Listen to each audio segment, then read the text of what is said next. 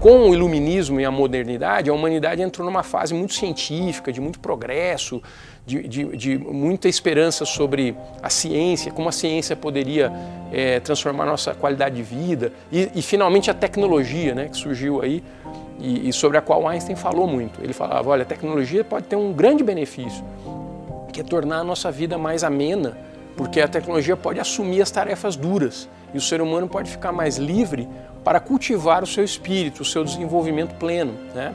Essa era uma esperança do Einstein.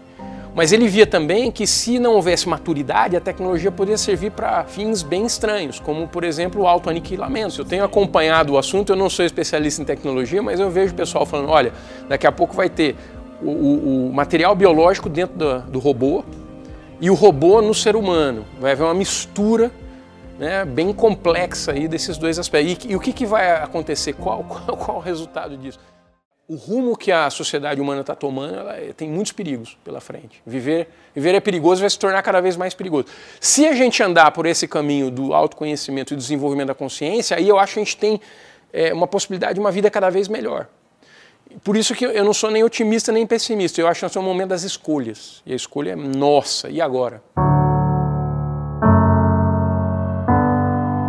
Muito bem, muito bem. Você ouviu um trecho do talk show que eu gravei com Luciano Alves Meira, autor de Ser ou Não Ser, Nossa Dramática Encruzilhada Evolutiva. Para assistir a um vídeo completo com toda essa conversa, acesse hotminds.tv barra ser ou não ser.